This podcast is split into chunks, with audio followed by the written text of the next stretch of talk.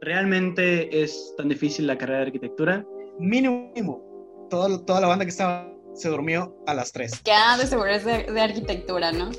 Es lo muy güey que tiene maqueta con corte láser. Muchas gracias por recalcarlo, Pablo. Nadie te preguntó. Y luego, ¿por qué las otras carreras nos tachan de egocéntricos? Cuando crees que lo sabes todo, es cuando más ignorante eres. Porque cuando Sí. hay un poco más de libertad, ahora sí como Ujú. que te apropias de ello, te gusta, te haces parte, que fluyas. Te sientes bien prendido. Lo que sabes, que sabes. Otra es lo que sabes que no sabes. Y la otra vez es lo que no sabes, que no sabes. ¿De qué te ríes? ¿Nos puedes explicar? ¿Puedes pasar a dar la clase tú? Profe, no mames, acabamos de venir de entrega, nos estamos durmiendo. La arquitectura es una carrera de viejos. Sí, sí, por eso Pablo es tan buen arquitecto. F en el chat. Este, Hola de nuevo, banda, ¿cómo están? Y no lo estoy diciendo porque ya lo habíamos grabado tres veces ya, este, sino porque estamos de nuevo aquí en su eh, podcast favorito, de plano podcast, claro que sí. Este, esta vez hablaremos sobre el aprendizaje de la arquitectura a través del tiempo, del espacio y del contexto. Y también parte importante de este aprendizaje fue gracias a nuestros tutores y o maestros este, que hemos tenido a lo largo o a lo corto, diciendo por Pepe, eh, de la carrera. Desde los profes más barcos hasta los profes más estrictos, tanto como aquellos profes que nos han dejado huella en nosotros, nos han estresado y nos han sacado canas verdes, blancas o del color que les salgan. Bueno, como no te ganas porque, pues, Muchas gracias por recalcarlo, Pablo. Nadie te preguntó. Y como aquellos culpables, que nos encante o que odiemos también la arquitectura. Eh, y quiero pasar lista en este episodio. Pepe Mao, desde Michoacán, Pátzcuaro. ¿Qué dijo, profe? Perdón, es que no lo escucho. Lo que Retardo. pasa es que, lo que pasa es que está muy mal mi internet, profe, pero aquí estoy escuchando la clase. Aquí está Pepe de Pátzcuaro. ¿Y sabe dónde está su compañera Tessa? Ah, Tessa me acaba de comentar que no le sirve tampoco su internet y por eso no se pudo conectar hoy. Tristemente es real, profe, se, se me traba y no lo escucho. Pero presente desde Ensenada, Baja California. Póngame retardo, porfa. Qué bueno, qué bueno. Este, yo creo, yo supongo que ya escucharon los demás retardos. Aquí no va a haber Dulce, por ejemplo, poniendo el ejemplo, llegando desde bien tempranito. Si estás ahí, prende tu cámara, por favor, para verte mejor. No tengo datos, profe. Oigan, como que a este profe le falta un sombrero, ¿no? Bueno, y la presentación que van a dar Alondra y Pablo, ¿están?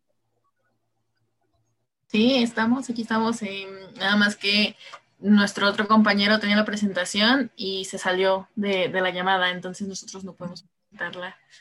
sí, claro, ni modo, no hay de otra. No hay, no hay de otra. Bueno, Acá- pues así, así a capela, échensela. Si no Bueno, les pongo falta. Claro, bueno, pues si quieren yo me puedo rifar una parte desde Tabasco, mientras a los a la otra parte desde... Desde Ciudad de México, sí. Ok, Bueno, bueno. Entonces, comenzando con esto, yo les quería preguntar, este, abriendo el tema un poquito, este, ¿realmente es tan difícil la carrera de arquitectura? Ya que ustedes ya están reprobados en, en presentarse.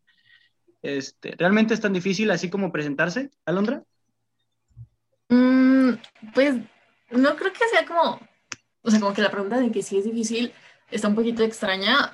Yo siento que requiere mucho de perspectivas, eh, desde donde lo veas, porque yo me acuerdo mucho que en los primeros semestres hablaba con muchas de mis mejores amigas de otras carreras. Y me acuerdo que una vez, o sea, todos conocemos la carrera de medicina y que es como de, ay, esta carrera es súper difícil y todo esto. Y ella me decía, yo veo tu carrera más difícil que la mía. Y yo como de, ¿qué? O sea, como que todas sus amigas decían como, sí, arquitectura es más difícil que medicina. Y desde mi perspectiva es como, no, o sea, medicina es más difícil que arquitectura, ¿no? Pero es como esta perspectiva en la que yo soy pésima para hacer exámenes y yo no sé estudiar. Y a ellas no les gusta como desvelarse como tanto tiempo y tener como que estarte, o sea, no te desvelas como estudiando ni leyendo, te desvelas trabajando, trabajando muchísimo. Entonces son como perspectivas muy distintas. creo que es algo muy importante, porque hay veces que me gusta que dice, depende del cristal con que se mira. Sí, realmente. Nosotros, bueno, y también depende tanto de, digamos, el semestre, el periodo de lo nivel que estés, como, no sé, los maestros que tengas, como de tu ritmo de trabajo. Pero bueno, en un, digamos, panorama general, la neta, la neta, la neta, sí es una carga de trabajo bastante significativa, tiene, pues, no sé, palabras mayores, pero me acuerdo de una situación que había, una vez terminando una entrega, estábamos como que todos reunidos, así que, güey, no, sí, ya terminamos. Realmente ni habíamos terminado, pero pues contentos porque terminamos, según. Entonces, por allá, en la esquina, había un, una compañera peleando con, espérate, peleando con su novio de que, no, es que pues no te puedo responder. Resulta que el novio estudiaba, creo que administración, alguna cosa, y le estaba reclamando de que lo había dejado en vista y él se había pasado un montón de tiempo en la noche metiéndole power a una presentación y todos como que, obviamente como no nos gustan los chismes, no nos acercamos a ver qué onda. Y fue que nos dijo, no, pues es que me dije se durmió a la una de la mañana haciendo la presentación y hasta ahí quedó la anécdota. Empezamos a reír porque mínimo, toda, toda la banda que estaba se durmió a las tres. Y, que, sí. y él mínimo durmió. Exacto, haciendo cosas, o sea, haciendo maquetas, haciendo planos, haciendo cosas, y el vato con una presentación como que, chal. Ojo, no digo que todas las situaciones sean así, pero en ese caso específico sí fue como que un desbalance, machín de tiempo, energía, esfuerzo, y no sé, sí, sí me nos dejó pensando bastante de qué estamos haciendo realmente en la tribu de arquitectura. No sé, ¿saben? Yo, bueno, pasa Londra. No, no, no, sí, es que luego porque las tres carreras nos tachan de egocéntricos. Pero... Ya sé. De que, ah, de seguro es de arquitectura, ¿no? Oigan, pero es que yo creo que, bueno, a mí, para mí algo difícil es algo que requiere esfuerzo, ¿no? Que requiere más esfuerzo de, lo que requiere algo en promedio. Que, bueno, no sacrificio, pero sí requiere como que le pongas más atención, le dediques tiempo. algo que necesita de una variante de inteligencias, habilidades. Entonces yo, en base a eso, que entiendo por difícil, les podría decir que la arquitectura es, aprender arquitectura sí es difícil, porque obviamente no es fácil, no es algo que podamos, que cualquiera lo pueda hacer y ahí sí vamos a entrar como que en temas de egocéntrico o lo que ustedes quieran, pero, o sea, ustedes lo han dicho, sus amigos de otras carreras eh, muchas veces dicen, no manches, es que lo que hace sí está como que pesado, ¿sabes? Sí, sí, es que, es que justo eso es, es como la carrera, porque también muchos piensan que es, es algo muy fácil y es puros dibujitos, cuando la misma carrera, los primeros años, son de que el filtro para que todos se salgan y todos truenen. O sea, yo creo que Pepe y, Tessa me lo podrán corroborar o no me dejarán mentir, porque ahorita están en el... Lo tienen más fresco. Ayuda, lo, tienen, súper fresco. ese filtro. Ayuda. no manchen. yo, también pasé como... No, dale, dale. Creo que todo depende de la perspectiva donde tú lo veas y como las, las ganas que le pongas. Y claro que todos tenemos una posición y un contexto diferente desde el que lo vivimos. Y eso afecta mucho en que digan, no, es que sí es difícil o no, es que no es difícil, o unos dicen que es pesado y no difícil, y otros tienen la definición que dijo Dulce. Entonces yo creo que es mucho de perspectiva. A todos se nos dan mejor diferentes cosas. Entonces yo digo que es cuestión de perspectiva y, así. Es que me quedé pensando porque en lo que me hizo reflexionar mucho Dulce con lo que dijo y yo creo que a lo mejor sacar la carrera no es difícil. O sea, que seas buen arquitecto, no, ya eso es otra cosa. Pero yo creo que la carrera, si tienes disciplina y eres organizado, casi cualquiera la puede sacar. Yo no diría que es una carrera difícil, yo diría que es más que tienes que estar consciente que no vas a tener mucho tiempo, porque vas a tener proyectos que van a demandar mucho, mucho tiempo. Pero nada más sería eso, no diría así como tal que sea difícil ni imposible de sacar la carrera. ¿Sabes qué? Exclamó el güey que tiene maqueta con corte láser, pero bueno. ¿Sabes qué? Ahorita Pepe dijo algo de que, eh, de que ser un buen arquitecto. Yo creo que ser un buen arquitecto no tiene tanto que ver con qué tan bien estudias la carrera, si se puede decir así. Sí, Siento que es como un 50-50 entre el conocimiento que tengas y lo humano y la percepción que tengas tú. Es que por ahí también dice Pepe que sacar la carrera, ¿no? O sea, básicamente es como que tener el título. Si se dan cuenta, hay muchos arquitectos que egresan año tras año. Hay una enorme Sí. cantidad de todas las universidades. O sea, Alondra, tú que eres de la UNAM, ¿cuántos egresan? ¿Cuántos arquitectos hay que se gradúen O cada sea, año? no se gradúan O como entran, la verdad es que impresiona más el número que entran, porque nuestra Pero un aproximado. personas este año, la verdad te mentiría, porque no es como que digas, no sé, por ejemplo, yo no me voy a graduar en el año que me toca, voy a esperar hasta el siguiente. Y Obvio. también por situaciones de COVID y todo ese tipo de cosas. Entonces, la verdad, no te sabría decir yo tampoco el número. Bueno, ajá. Pero a comparación de carreras, tal vez sí, ya hablando como ciencias de la computación, que sale uno al año, pues sí se nota la diferencia abismal. O sea, Sí. A lo que voy con esto es de que he escuchado comentarios de que dicen, ok, si la carrera de arquitectura es tan fácil porque hay tantos que egresan año tras año. Y es lo que dice Pepe, o sea, sacar la carrera como tal realmente es complicado, o sea, cumples y la sacas y todo, pero realmente aprender la arquitectura y esto que mencionaste, es ser un buen arquitecto, Ujú. creo que eso sí es lo difícil. De Pero, hecho, ahorita en los 10 ¿qué es minutos que llevamos? Ah, En los 10 minutos que llevamos. en los 10 minutos que llevamos de grabación, ya 10 Dulce sacó minutos, tres 12 veces, segundos. ajá, ya Dulce sacó tres veces la carrera de arquitectura con todo el título, obviamente. Sí, sí, sí, sí. No, No, es, es que precisa- precisamente eso que dice Dulce es bien importante porque yo tenía un profe, eh, mi profe de tesis, dice, la arquitectura no es una carrera moderna, la arquitectura es una carrera de viejos. O sea, no Ah. puedes dominar la arquitectura o no puedes aprender toda la arquitectura en la carrera. Realmente no se puede. Simplemente este, los exitosos o entre comillas, este, X o los que les va bien o los que hacen cosas grandes, son viejos, o sea, son gente de 60, 70 años que tienen toda su vida dedicándose a la arquitectura. Incluso tú hablas con ellos y reconoces que son personas que tienen muchísimo conocimiento y ellos mismos admiten que no lo saben todo y que toda sí. su vida han estado aprendiendo y siguen aprendiendo. Sí, sí, por eso Pablo es tan buen arquitecto. Humildad. Órale, ¿qué onda? Sí. Gracias ahí. Igual pues, ¿qué les digo, banda? Humildemente. Adelante. O sea, que Sí, esa parte no tan, tan errada, que también siento que de ahí viene esto, no sé, em, de que, que, o sea, que es cuando vas a entrar y que piensas que vas a estudiar arquitectura y que tú piensas que, o mucha gente que piensa que la arquitectura solo es hacer planos y ya, o sea, como que literalmente es a todo lo que te dedicas a dibujar, o sea, sin pensar con todo este proceso que vas aprendiendo y que vas desarrollando y que es súper personal, o sea, porque al final tu proceso creativo es completamente distinto y tu proceso eh, de desarrollo es completamente distinto. El de todos nosotros aquí es completamente distinto. Es que ahí dijiste algo muy importante, eh, y creo que va un poquillo con, no sé, una palabra, expectativa.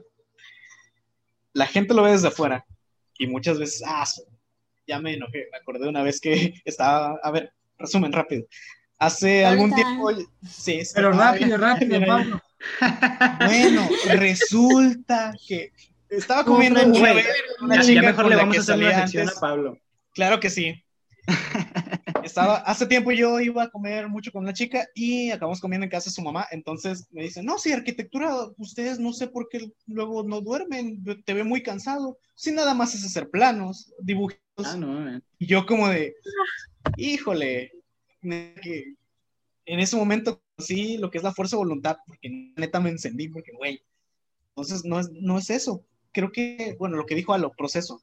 En realidad lo que uno llega a descubrir en la carrera como tal es un proceso, una manera de pensamiento, eh, trabajar con conocimientos, con contenidos, ordenarlos en tu cabeza y pum, a partir de ello generar un producto. Que ojo, muchas veces no es necesariamente como tal, no sé, un objeto arquitectónico, sino a lo mejor un mueble, algún objeto, un utensilio, porque es diseño a final de cuentas. Y eso es algo que se va perfeccionando durante la vida. Por eso luego, arquitectos ya mayores, pues tú ves que se puede rifar algo y ya, no sé, en cosa de nada te genera un proyecto y eso. Es porque ya pasaron toda su vida conociendo cómo funciona, viendo cómo aprenden esos conocimientos y cómo los ordena en su cabeza para al final llegar a una conclusión. Eso es lo más curioso de toda la situación. A pesar de que tú dices, ok, aquí está ya el producto terminado, ¡fum! Si alguien más puede llegar a decir, oye, pero ¿por qué no consideraste esto? ¿Y por qué no le metiste esto? Oye, ¿por qué no le mueves acá? Porque al final cada cabeza es un mundo. y cada proceso es distinto. Entonces es como que cuando crees que lo sabes todo, em, a lo mejor no, a lo mejor en realidad todavía no sabes nada, es como, güey, qué pex. Creo que cuando crees que lo sabes todo es cuando más ignorante eres. Sí. O Sí. sea, sí, sí. Te yo estás soy- cerrando a nuevo Ajá. conocimiento. Sí, creo que yo soy fiel, Exacto. fiel creyente de eso. O sea, de que si tú crees que en una sala, por ejemplo, si yo creyera que en esta sala soy el que más sabe, estoy en la sala equivocada, ¿sabes? Porque realmente eh, estoy pensando que ustedes no me pueden aportar nada, entonces, ¿qué hago aquí? ¿Me explico? Y, y siento que también e- esa es una parte de- del arquitecto que tiene que aprender a, a quitarse ese, mm, ese paréntesis que tiene de, de egoísta, aunque no todos lo son, claro, pero el, las herramientas, ver también a otros arquitectos como herramientas de trabajo, ¿me explico? O sea, el, el ayudarse con otros arquitectos, porque, por ejemplo, yo a lo mejor puedo ser muy bueno en teoría y otro puede ser muy bueno en el proyecto y otro en renders y otro en tal y otro en otras cosas, ¿sabes? Y el complementarse puede ser muy, muy bueno en eso, ¿no? Pero- Sí, al es que final de cuentas- Eso como que lo vas asimilando ya que vas avanzando, porque al principio como que no te cabe en la cabeza, o sea, literalmente como que no entiendes. A mí me pasaba que yo no sabía qué estaba haciendo ahí, o sea, llegó un punto en el que, eh, o sea, como que no, no, no era, no era sinceramente como lo que yo pensaba, pero es que como que no te puedes quedar nada más cuando entras, va- vienen muchas cosas más y vas agarrando como mañas y vas aprendiendo tu forma de cómo abordar los proyectos. Literalmente me, me pasó que cuando entré, el primer día el profesor nos pidió un plano y yo no tenía ideas de cómo hacer un plano. O sea, yo pensé que me iban a, a enseñar poco a poco así de, estas son las calidades de línea, esta, así se, o sea, sí sabía usar las espadas eso, ¿no? Pero nunca en mi vida había hecho un plano y como que te tienes que ir enseñando a, a prueba y error para, para ir agarrando como tu ritmo y para ir agarrando tu método. Oigan, ¿no sienten que entre más conocimiento adquieren, más están conscientes de todo lo que ignoran y lo poco que saben? O Híjole, más ya- que- ya nos pero más pusimos en conocimiento más bien adquieres, no sé, como que conforme vas, vas avanzando, que yo tengo como una anécdota, algo así como lo que estaba diciendo Pepe, o sea, ya entiendes lo que te enseñaron antes, o sea, como que vas empezando los semestres y tú dices como de, ¿qué es esto? O sea, y continúas avanzando, pero no te supiste que era, entonces llega un semestre en el que dices, ah, o sea, eso que vi hace ocho semestres, ya sé por qué lo vi, o sea, pero te tarda muchísimo tiempo en entenderlo, porque yo no tuve, una- yo creo que para mí hubiera sido más fácil que un profesor hubiera llegado y me dijera, haz un plano, y yo como de, ok, no, lo intento, pero nosotros tuvimos una, y no sé si fueron todos o ustedes también les tocaron este tipo de cosas como muy abstractas, que fueron Ujú. ¿qué? O sea, un día nos pidieron que lleváramos un cubo gigante, medía como metro y medio, o sea, era de metro y medio de cada lado, con tres caras negras y tres caras blancas. Todos teníamos que llevar uno, así, y que fuera resistente. Eso fueron todas las indicaciones y todos teníamos que ir vestidos de negro. Y ya llegando al salón, los, nos pidieron que nos acomodaran de cierta forma y, o sea, era como de, no, es que para que vean como que, como el mismo salón, poniéndole estas, todos los cubos en cara negra, cómo se ve y cómo se siente el espacio. Luego los volteas a todas las caras blancas y cómo se ve y cómo se siente el espacio. Pero tú estás en primer semestre, tú claramente entras y tú dices como de, ¿qué? O sea, es como, o nos piden pedazos de cartón también cortados en una tabla y es como de, van a un laberinto y tú como de, pero tienen que tener estas cosas de que solo tres planos se pueden tocar y los demás planos no se pueden tocar. Y, tú- y- y- y te están hablando de cosas que tú nunca habías escuchado y es como, Ujú. ¿Qué? O sea, no entiendes. Aquí, Sí, sí. aquí un Ahorita paréntesis que dijiste eso. rapidísimo, aquí un paréntesis rapidísimo con eso que dijo Alondra, a ustedes les dieron la materia de geometría. Sí, Sí, es la primera, ¿no? La materia de geometría, al, pri- al principio li- yo, yo no entendía que para qué me va a servir hacer tantos, tantas rayitas, porque me dejaban muchísimas láminas de rayitas. Bueno, la fecha todavía no entiendo, ¿verdad? Pero No, Bueno, eso es me lo que- dejaron es el, que- el semestre pasado. Me lo es dejaron que ayer. Fue mi tarea es que son procesos mentales que tienes que desarrollar, que, bueno, como dijo Alan, en la historia no te das cuenta, pero están pasando cosas en tu cabeza, porque Sí. cuando llega el momento en que en verdad lo necesitas, simplemente lo haces, pum, y es como, "Ah, no ma, y hace match lo que hiciste en ese entonces con lo que está pasando. ¿Saben a qué me recuerda también Machín? Y la neta me emocioné, güey, a la película Karate Kid, la de Jackie Chan, Ah, que. el- Sí, que de quítatela. que encerado, y Pon- quítatela y. Sí, citando quítate, esa es que película. Ajá, es que, es que principalmente, o sea, principalmente es bien interesante lo que dice Pablo, porque, este, y lo que dice Alo, porque toda esta experiencia que tienes en la clase se da gracias a la semillita que te inculca el profesor, ¿sabes? Porque a lo mejor otro profesor hubiera hecho algo muy diferente y eso a lo mejor te hubiera enseñado, dado otra, otro conocimiento que ahorita tienes o que ahorita asimilas. Entonces, este, este profe que, que hizo fue como el, el darles esa experiencia del espacio y que ellos fueran desarrollando esta, ese proceso desde, el- desde la experiencia y no desde la, desde la función, ¿me explico? Y eso, Sí, ok, hay un problema cuando, bueno, ojo, yo sí soy eh, fiel defensor de los métodos y de estructurar las cosas y de dejar todo como que muy claro, muy definido, pero a veces si te lo ponen así, hay quien llega a decir que, güey, es que qué hueva, es que, y nuevamente el asunto de los procesos, de cómo aprende cada uno, es mucho más distinto como cuando lo vives, lo experimentas y ahora sí, pum, ya lo tienes que poner en práctica. Siento que cuando Sí. hay un poco más de libertad, ahora sí como Ujú. que te apropias de ello, te gusta, te haces parte y va Ujú. cambiando la cosa. Que eso, libertad, como más libre, que fluyas. Queremos poner un poquito así ah, el mood. Que fluyas. Me encanta sea, eso. Oye, Pablo, pero hablas de esa libertad en cuanto a los profesores o a qué te refieres? Más o menos, porque así como hay maestros, y me acuerdo bien que en una clase el maestro agarró y se aventó una, híjole, se aventó una, a ver, agarra y nos dice, oigan, ¿saben qué estaría padre? ¿Por qué no hacemos un ejercicio de diseñar un motel? Y todos como, profe, ¿qué? ah, caray, Un motel, imagínense, con el sillón posicional, el bus y la tele- y todos como, profe, oye, tranquilo, de rojo, para que cuando entres al lugar te sientas, profe, tranquilo, y ya todos como, te sientas bien prendido. Sí, o sea, la vaya quitándose, no, no es cierto, no, no, no, como crees, no, pero o sea, El profe imaginándose y Es se la el profe favorito de Pablo desde entonces. no, pero, lo- pero lo que, Es el profe se Volteando a, ver a, volteando a ver a Pablo y guiño, guiño. Es que No, Pablo o sea, se puso nervioso porque él pensaba que era algo que solo hacía con él. no, espérense, pero el profe se quedó como que, a ver, Era el proceso de chicos, Pablo. chicos, chicos, ¿qué prefieren ustedes? ¿Que siga esta clase de cosas o que empiece? Sí, bueno, la primera parte sobre la comprensión del espacio se refiere a entender los usos y costumbres de cada usuario. Porque cada usuario, y todos como que, profe, no mames, acabamos de venir de entrega, nos estamos durmiendo. Y él puso cara como de, miren, eso es lo que quiero que entiendan. No todo tiene que ser muy estricto, que no todo tiene que ser rígido, que a veces cosas simplemente ocurren mientras están ocurriendo, te vas a dar cuenta de. Ocurren mientras están ocurriendo. Pablo Claro que 2021. Y Bien Pablo, ahí. ¿cómo? Claro que Ya sí. nos pusimos Sí, filósofos. sí, sí. A Ajá. eso es lo que voy. A eso es a lo que voy.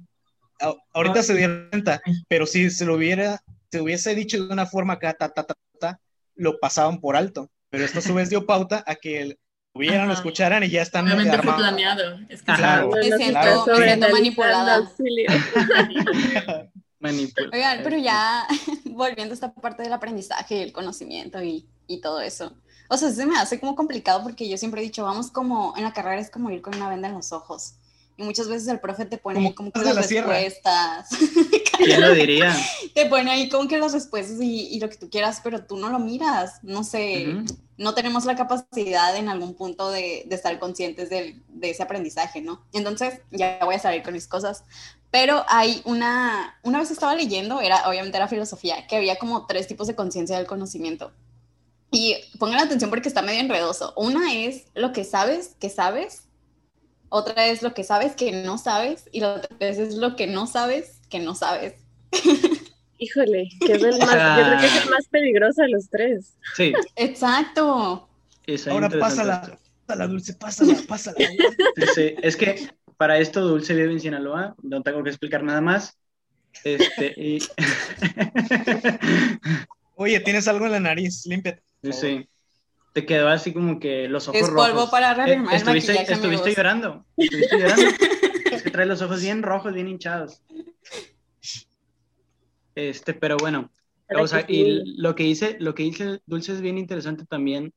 Este, lo que ignoramos. O sea, siento que ignoramos muchas cosas cuando estamos el, aprendiendo apenas la arquitectura.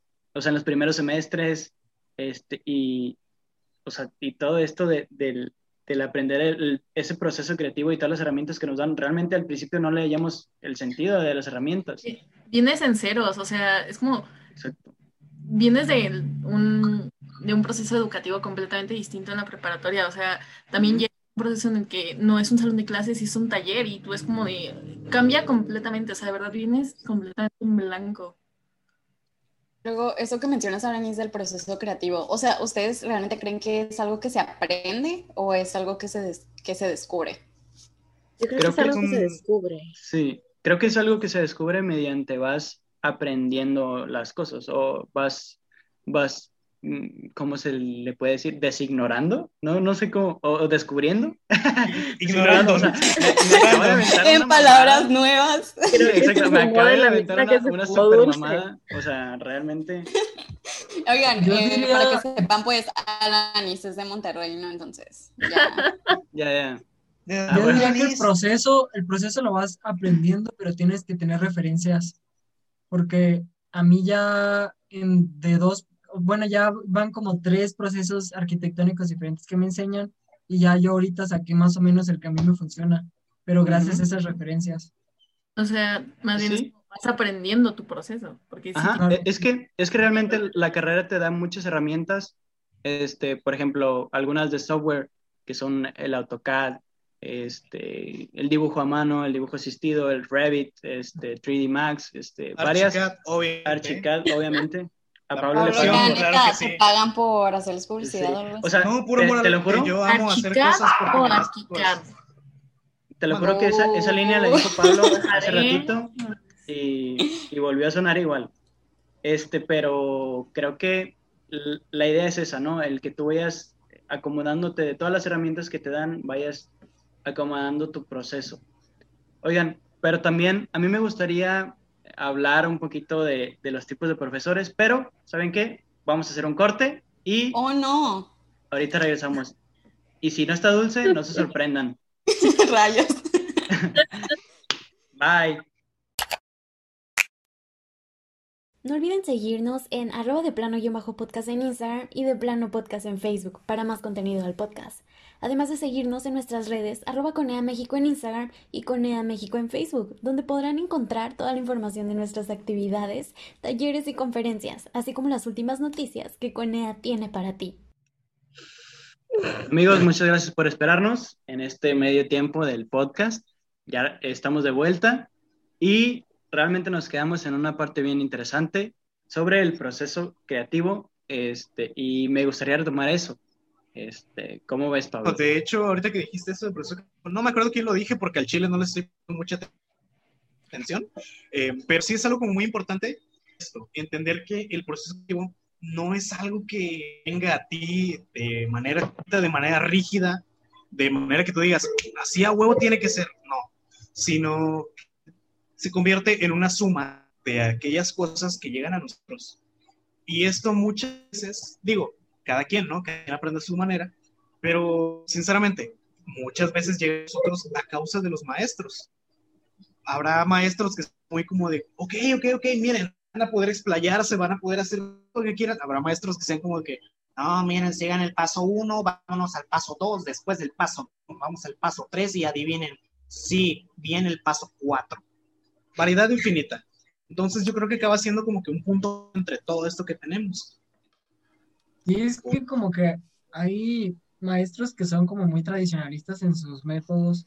Yo aprecio mucho los maestros como que entienden que cada estudiante aprende de manera diferente y te permiten tener como esa libertad, porque sí me ha tocado maestros que son la verdad como un poquito cuadrados y eso como que hasta a veces hace que la materia la pues no te guste, aunque sea una materia chida pues no te gusta.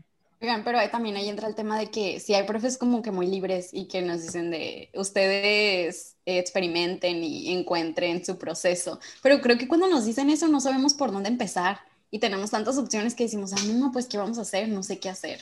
Bueno, a mí me ha pasado, no sé ustedes. Sí, sí, e, es que también es esa libertad que, o sea, que, que te tienes que aventar, ¿no? Para, para tú ir, irte descubriendo, porque porque si no, o sea, como que ir, ir, explorando lo que realmente te sirve a ti mismo, ¿no? O sea, el, e, e, el este, crear este proceso creativo que, que, te van dando, ¿no? O sea, te van dando escalones, los profes te van dando escalones de que te vayan enseñando, no sé, este, cómo empezar un, un diseño, cómo, este, no sé, cálculo estructural, no sé, X, X o Y cosas, ¿no? Pero... También con... Sí, perdón, perdón. Adelante. No, es que decía que es a prueba y error, es ir probando cosas que vas tomando de aquí, de allá, de un maestro, de una experiencia, de una clase. Vas probando y vas viendo qué te funciona y con qué te sientes cómodo, con qué puedes aprender. Y yo creo que ahí es cuando vas como descubriendo cuál es el proceso con el que rindes mejor o con el que sientes que trabajas mejor. Creo que también viene como una lección de vida, porque así como, bueno, proceso creativo, también en muchas otras cosas va a pasar de que tú dices, ah, no, esto ya lo tengo medido, ya agarré la vuelta, ya sé cómo es, ya funciona. Y a lo mejor resulta que no. A lo mejor ahí donde uno está, lo que está haciendo, puede que en ese momento te funcione, pero de alguna forma ya te estancaste, ya no puedes sacar más de eso. Entonces, como que, no sé, si algo llega a ti, otro, no sé, otro proceso, otra forma de aprender, eh, otra, otra situación, otros recursos, por así decirlo, pues a lo mejor sí es como momento de, de tomarlo y de a partir de ello generar otro proceso, en su caso, en ascender, llegar al siguiente nivel de esto.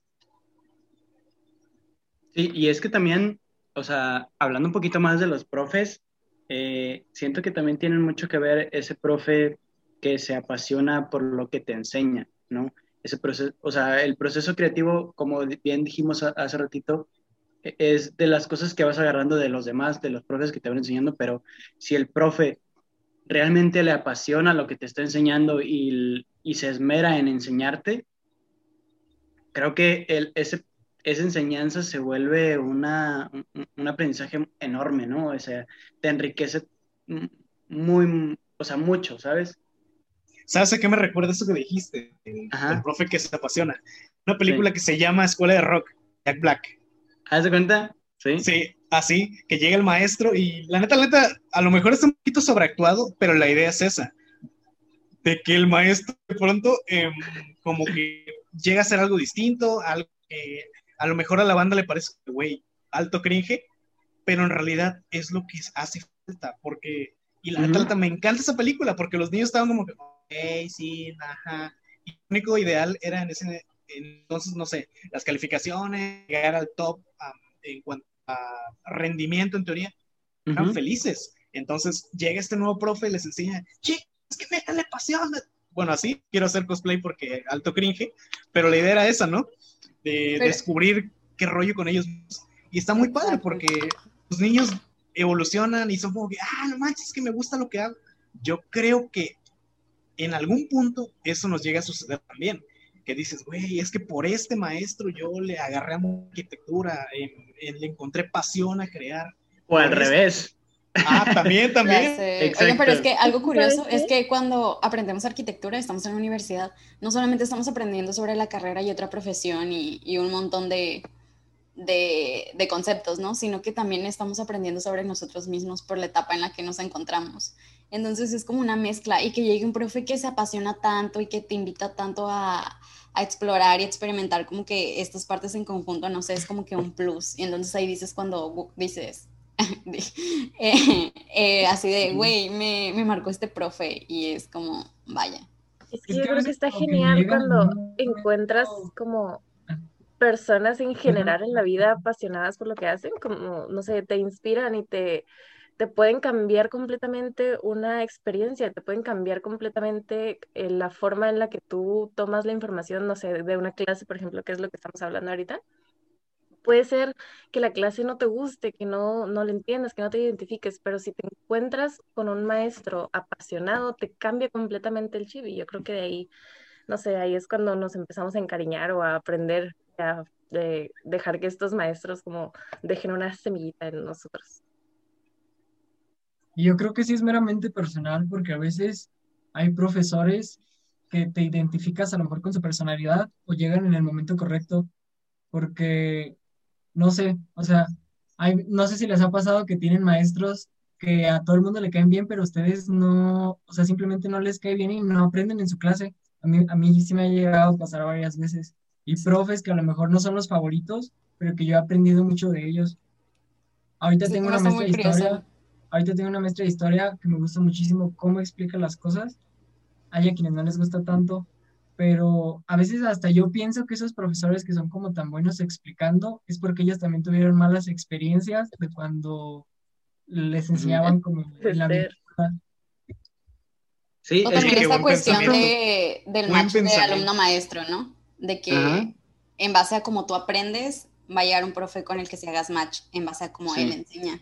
Sí, sí, justo eso. Es que también está, o sea, justo le dice Pepe y Dulce, que es como ese profe apasionado y luego en cambio está el otro profe que este, es muy estricto, la verdad le da flojera a su clase. Este, es más, a mí me tocó un profe a las 7 de la mañana que él daba eh, procesos constructivos, y, pero era ya un señor grande, ya la verdad este, no sé cuántos años tenía, entre unos 60 y la muerte, este, pero pues, Oye, más o menos tranquilo. Tranquilo, Este- pero Estuvo muy agresivo Pablo. Pablo ya se Este, asustó. pero no, no, te lo juro. Entonces, Haz Porque que él también. él hace se cuenta puso que muy tenía- oscuro. Ajá, tenía, eh, tenía la clase a las 7, él llegaba puntual a las 7 y se dormía. Llegaba y se dormía, te lo juro. Pero Y, y fue- eh, o sea, eh, y era de que, bueno, me voy a dormir 30 minutos y, y la clase empezaba a las 8, ¿sabes? De que a las 7 y, y terminaba dando la clase hasta las 8, daba 20 minutos de clase y se iba. Y bueno, adiós, ahí se ven. Otro que, por ejemplo, de que super barco, ¿no? Este, el típico profe super barco que te dice, no, pues, ¿sabes qué? Alondra, pues reprobaste, este, de 20 trabajos, entregaste dos, pero pues con una ayudadita sacaste 90. y ya, y ya te pasa, ¿no? No, O de que nunca- prendiste la cámara. pasaron estos milagros, Alanis. Que dicen, Ah, ¿no? prendiste la Ahorita. cámara en Zoom, estás exento. Felicidades. Sí, exacto. Más las asistencias también. Una asistencia. Los valores. O, o que Oye, te cuentan la imagínense- participación de que dijiste. Me dijiste "Ah, buenos presente". días. Ajá, sí, sí. Imagínate Es que. Bueno, dale, dale, dale. No, es que no sé, siento que aparte de ser un buen maestro, tiene que ser como tener esa como calidad humana de pensar, ok, es, es, soy tu maestro, estás estudiando, pero oye, eres una persona, ¿sabes? Tienes, tienes una vida, tienes problemas, tienes sentimientos, tienes este, malestares, tienes, no sé, siento que eso también ayuda mucho como a la buena relación que se puede tener con un maestro.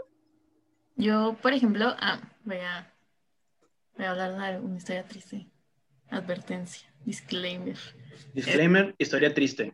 Historia triste. No, no, no, o sea, yo Preparen sus lágrimas. Modo serio. no, no tanto, o sea, yo sí, pero porque yo lloro por todo, pero ustedes puede ser que no. Em, yo tengo un profesor favorito, o sea, yo la verdad es que sí entré a la facultad y tuve la fortuna de encontrar un profesor que se convirtió en mi profesor favorito y de todos los tiempos. Em, ¿qué es esto que dicen? O sea, tiene, tenía muchísima calidad humana, nos trataba a todos de una forma increíble, era muy paciente, eh, aparte de que siento que va un poquito más allá también de solo esta parte de que enseñaba, casi no nos daba porque no tenía mucho tiempo, nos daba casi siempre la clase el adjunto, pero cuando daba la clase era como de wow, o sea, es como, es increíble, ¿no? Pero era esta persona que siempre te, te estaba apoyando y te estaba impulsando a ser mejor con todo lo que él pudiera y él te ponía las cosas al alcance de tus manos, o sea, em, cuando fue lo del sismo del 2017 aquí en Ciudad de México, ya saben, em, casi nadie escuchó de eso. Em, con todo lo que pasó, tuvimos la oportunidad, bueno, nosotros trabajamos un proyecto que eran de viviendas emergentes y él buscó la forma de que estas viviendas emergentes se construyeran, pero el proyecto pues fue para nosotros, o sea, fue como regalado para nosotros y así todos los proyectos que encontraba, proyectos en Bellas Artes, en lo que sea, siempre era como de para nosotros, o sea, y siempre nos estaba ayudando como de para ustedes, para ustedes, para ustedes, para ustedes, o sea, para que nosotros continuáramos creciendo, o sea, no sé, era, era muy increíble, o sea, la verdad es que eh, sí, es ese profesor que, que yo le debo como el hecho de estar en la carrera, o sea, aprendí que la arquitectura va más allá de hacer planos y de construir casas y, o sea, no sé, fue una calidad humana muy increíble.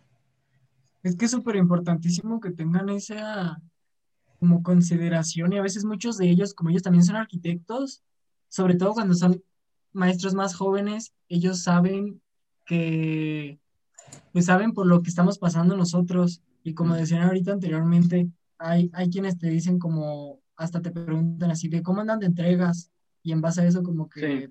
Te carga la tarea. sí. Exactamente. Sí. y con base en ello te meten más tarea para que hagas. Sí, también. Oye, no, ah, es depende, ¿no? Sí. Sí. Profesores pero- favoritos también de esos que te veían en, en días de entrega y que ya te habían cansado y decían, ¿saben qué? Acaban de entregar de proyectos, pueden irse a su casa a dormir. Profesores que te quieren forjar el carácter, de que, ah, que es otro trabajo. Yo Ay, sí. cuando era estudiante hacía más que ustedes. Yo la verdad sí evito esos profesores, siempre. ¿Neta? Sí. ¿Cómo que Sí, ah, creo que no? mis, mis profesores favoritos, ¿saben? Son como los que son muy estrictos, medio egocéntricos, pero cuando te enseñan, te enseñan súper bien. O Por sea. Yo no. que es como Yo que, no. güey, tienen conocimiento y la neta es como, Sí, eso, sí. estoy sufriendo, pero Es estoy que- aprendiendo. Yo, por ejemplo, me encantan los profesores estrictos. O sea, Ujú. que les contaba de, de primer semestre y todo. Te era- encanta sufrirle. No, no, no, no, era la clase más estricta que he conocido y que he tenido. Pero hay un límite, o sea, me gustan los profesores estrictos, pero el ego no se lo permito a nadie. O sea, ¿por qué nos van a enseñar desde una perspectiva de si no sufres no eres bueno? O porque yo sufrí, tú tienes que sufrir. Esas actitudes yo no las soporto. O sea, es gente asquerosa y terrible. O sea, entonces es- yo los evito. No tengo por qué estar con esas personas. Una cosa es ser una persona estricta y enseñarte de una manera estricta y otra cosa es tratarte mal.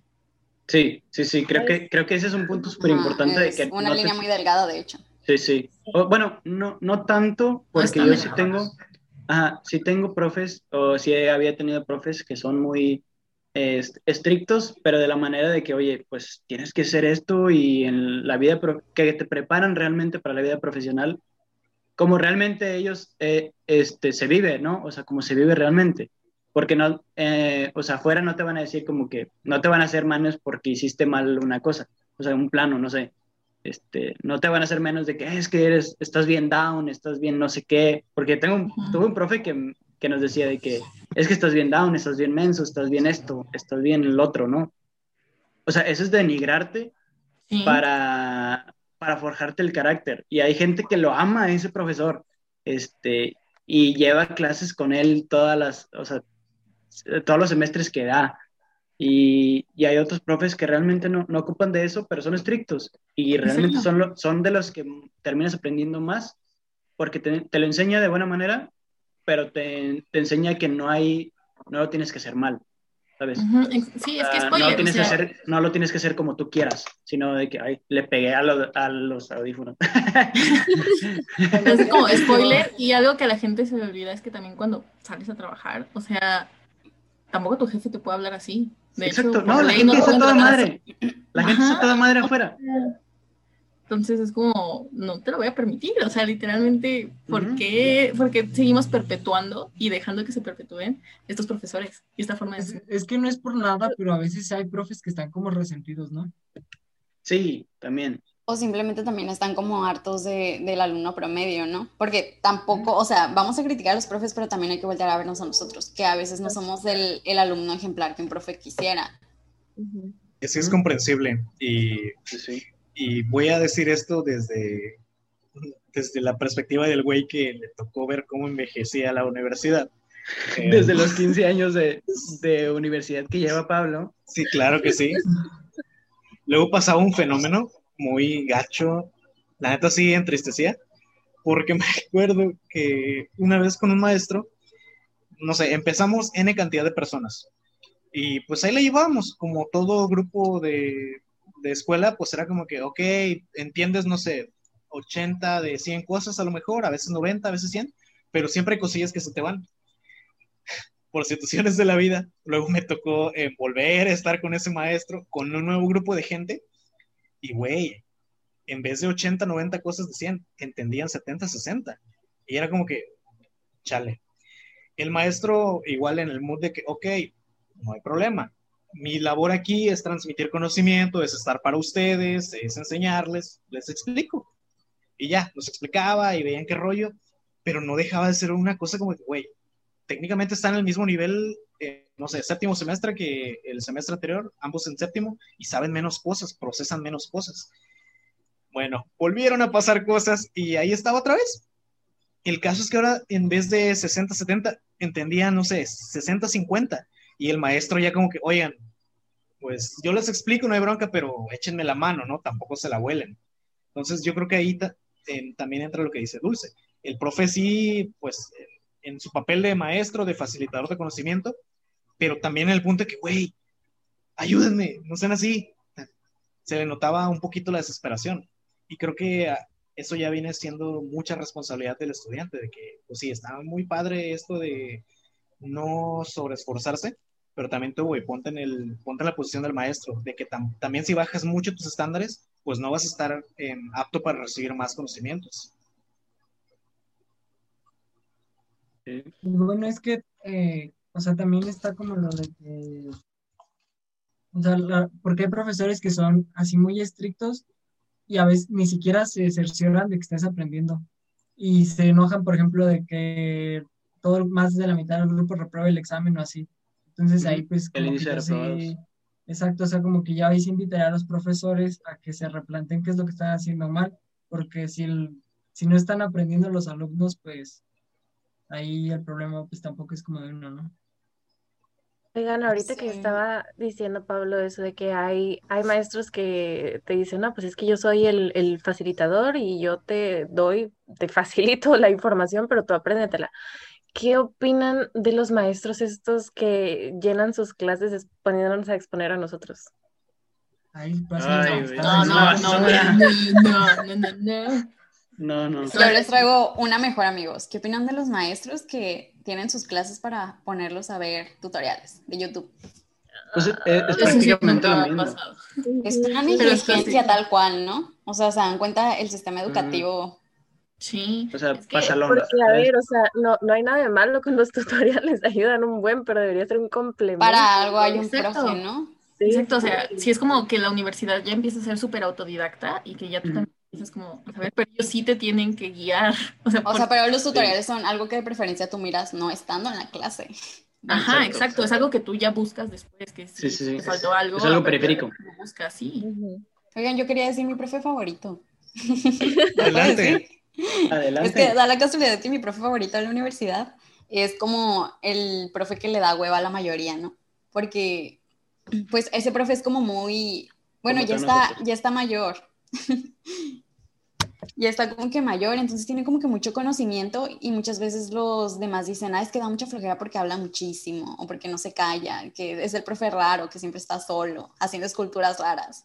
Ah. Entonces yo siempre quise, quise como que tomar clase con él, pero no me había tocado hasta esta vez que fue como que en clases virtuales, ¿no? Pero lo curioso aquí es de que ya sabemos que yo soy la morra castrosa del salón, pero soy la morra castrosa del salón ya que no hay alumnos sí, que no les, no les quiero arruinar la vida tampoco y no quiero que me odien. El caso es que con este profe, o sea, yo, o sea, le planteaba mis dudas porque soy súper preguntona y se tomaba el tiempo de, de, explicarme, vaya, lo que, yo, lo que yo quería saber. Y, o sea, lo explicaba con tanta pasión, así como, y de hecho creo que él se ponía feliz de ver a alguien que se interesaba en los temas, ¿saben? Entonces se veía la pasión con la que transmitía el conocimiento. Y no sé, creo que va a ser mi profe favorito por siempre. De es como si esto ya lo hubiésemos dicho. Siento como si Dulce ya hubiera dicho esto, ¿sabes? Pero pues, no, no, la neta no sé por qué. Qué raro. Eso que dijiste es medio, no sé, medio. Ni crean que lo hemos grabado como cinco veces, ¿eh? Claro, no. Esto sale en una sentada banda. Es por cosas del destino y, y estos sellos raros de las vidas pasadas. Es que ya lo vivimos, amigos. No soñé. Es lo que pasa cuando vibras alto. Ajá. Pero ahora que dijo Dulce esto, no sé, sí me dejó pensando porque creo que esa es una condición que llega a pasar muchas veces, de que está el maestro que tiene un montón de cosas, de que ha pasado toda su vida chupando conocimiento en un montón de lugares, de que es una biblioteca andante a lo mejor, eh, pinche Lanit, no digas cosas, güey. Yo no dije un- nada, yo no dije nada, güey. Nada, güey, pero ya te conozco, pensaste cosas. Eh, Ay, chinga. Pero, pero lo que voy, eso, que a lo mejor es una biblioteca andante y, güey, nadie está como que en esa disposición de sentarse ok, enséñeme, deje eh, que su conocimiento fluya, aquí estoy. Y luego ahí queda todo eso. Y la neta, la neta es algo muy, muy, muy triste porque, no sé, como que tipo una vela ahí que poco a poco se va apagando y que no sabes en qué momento esa luz se va a ir. Y es como No de, güey, eso sí está muy triste. No Sí. No, pero es Sí, que sí. es muy real, o sea, sí es lo que pienso con ese profe, de que digo, es tanto con- conocimiento que nadie, nadie más lo ve y de que él está feliz de transmitirlo. Sí, sí, sí. E- Es que de hecho eso, este, mi profe, o sea, comentando, o sea, complementando lo que dice Dulce, mi profe, así como favorito, es, es uno que, de hecho, ni es arquitecto, es, es creo que tiene, es- Gastrónomo. No, sí, no, no, güey. Este, es bien, Pepe, filósofo, ya tiene es hambre el filósofo, Pepe. es filósofo. Este, y, y su clase Ah, no inventes, realmente, qué buenas clases. ajá, A ver, ¿quién es? Pasa clase- el nombre. No, no, de hecho tiene un podcast y si lo- Ah, eso si te iba a decir, viendo- es... si, si está viendo este, este episodio, la neta los invito a los dos. Este, se llama Jacobo Cleto. Si están viendo Ey. este podcast, vénganse los dos de invitados y pues ahí, ahí, ahí está la invitación, ya que ellos la acepten y yo les quiero recomendar que vayan a, a ver su podcast y que los inviten. Este, pero la neta, él me gusta mucho porque su clase la da con tanta pasión, eh, sabe mucho, es una, es, es una biblioteca andan- andante, este, pero sabe mucho, ¿sabes?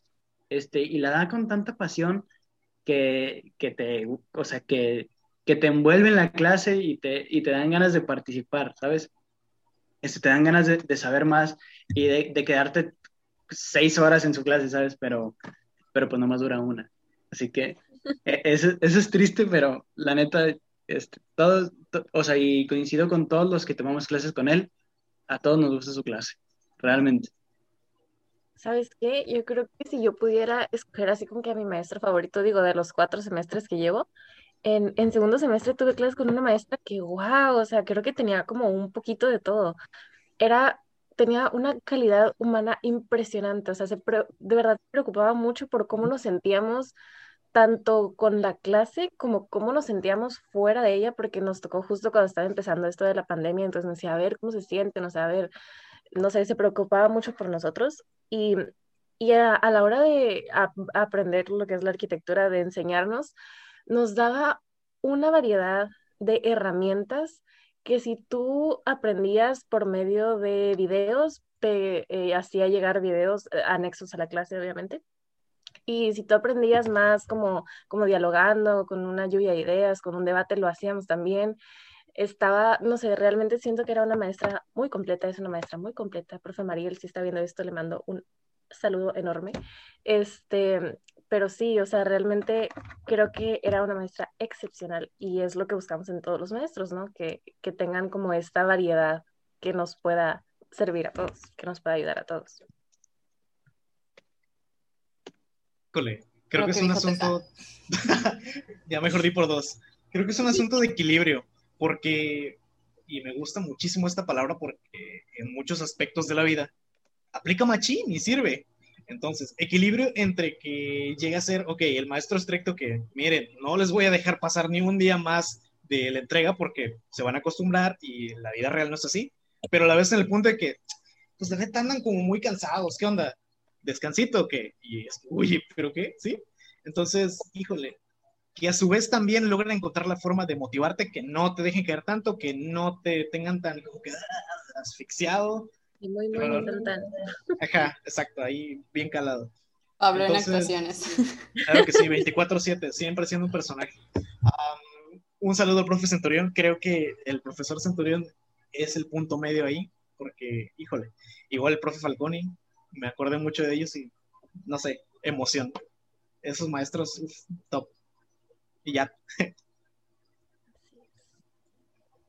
Oigan, ¿y qué les parece si para más o menos ir ya cerrando, explicamos un poquito las diferencias que hay entre cómo nosotros concebimos, cómo llevamos las materias ahorita, a cómo son los arquitectos de la vieja escuela, o cómo te tocó, por ejemplo, a ti, Pablo, y qué es lo que estamos haciendo Va- Buena esa, Pepe.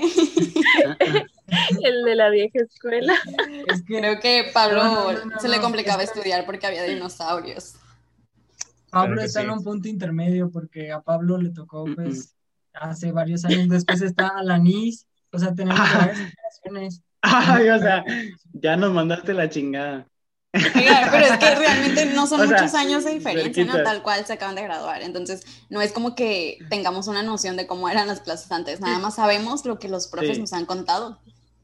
Exacto, o sea, creo que sí ha cambiado y mucho por la cuestión de la pandemia. Lo mismo O sea, yo. porque, porque Pablo, pues Pablo inició desde que no había computadoras. Pablo... Yo hacía mis mano. planos, no, güey, deja tú. Yo grababa en una piedra con cincel y marro. Luego empezó a fabricar los primeros lápices. E- Él le decía a los cavernícolas que se tenían que meter en la cueva para resguardarse de las, de las tempestades de- del clima, ¿sabes? Lo que no saben uh, es no. que Pablo inventó la arquitectura. Ese Eh, güey, padre- uy. Inventó el Archicad, por eso lo- le hace tanta Pues, publicidad. sí. Claro que sí, en alta desde 1985 con la primera versión de Nemetkets. Él, la próxima demanda por difamación. él jugaba con legos de tierra. Hacía Sí. los legos de tierra. Él, él, de hecho, le hizo su primera casa de piedra a Chabelo. Ya, Eso, eso iba a decir, ¿eh? trabajé con Chabelo en, los, eh, en la producción del set. Ahí se las dejo. Vaya. Pero continuando. Sí, este, con- o sea, ya para, ya para cerrar este, No. este hermoso tema. Así de que iba a decir que. eh, No, pues yo digo que sí han tenido un montón de cambios, obviamente, por la Sí, cuestión sí. de las tecnologías y que cada vez salen más programas y cada vez nos saturamos más de que no sabemos con qué herramientas trabajar. Y también por cambios pandémicos, vayan. Arquicad, banda, váyanse con Arquicad, la mejor opción. Que ya por ahí cambió, tenemos ya un episodio Ya le de cambió, ya es del Arquicad. confinamiento. Sí, sí. sí. Igual y ya más hab- hablando como sobre la enseñanza, o sea, el cambio más grande que podemos ver o comparándolo con Pepe y con Tesaitos nosotros es que pues ellos básicamente van a cursar la carrera en línea y nosotros básicamente la cursamos, exacto. la cursamos No Presencial. digas, por favor. Pero no tuvieron graduación. No. Yo sí tuve perros, al final sí tuve. Pero bueno, O sea, No, es que Pablo andaba de covidiota, ¿verdad? ahora, ahora, Prefiero Ahora- decir el término sal- este, salvando la economía, o cómo era. recuperando la economía, ¿no? Ándale, güey, o sea, nunca, me- nunca se me queda ahí, eso. bien ahí. Exacto. reactivando. Pero bueno, ah, reactivando la economía, exacto. Este, pero bueno, creo que se nos acaba el tiempo, lastimosamente. Y ya para ir cerrando, este, F, como diría Pablo, F en el chat. este, este episodio fue un poquito dedicado, no es una crítica y, creo que agradecerle a todos los profes que nos han, han formado dentro de, de la carrera. Este es, esta es una forma de agradecimiento hacia ellos. Esta es, esta es una forma de, de cómo expresamos nosotros también. Este, creo que también muchos de nuestros escuchas este, se sentirían identificados. Yo sí les pediría que nos dejen ahí en los comentarios este, algunos profes que, que hayan tenido, algunas experiencias que hayan tenido. Y, y, y todo esto no- nos, nos ha formado gracias, gracias a todos ellos. Que yo creo que si, sin ellos no hubiéramos aprendido tal, o sea, o no hubiéramos a- amado la arquitectura como lo hacemos ahorita. Este, gracias y este fue todo por hoy. Gracias por escucharnos. Las redes Ah. sociales. Y las redes sociales nos pueden seguir en Instagram, nos pueden escuchar en YouTube y en Spotify. Y pues aquí se los dejamos abajo. Gracias. Hasta después. Ya. Despedida genérica, despedida genérica. Exacto.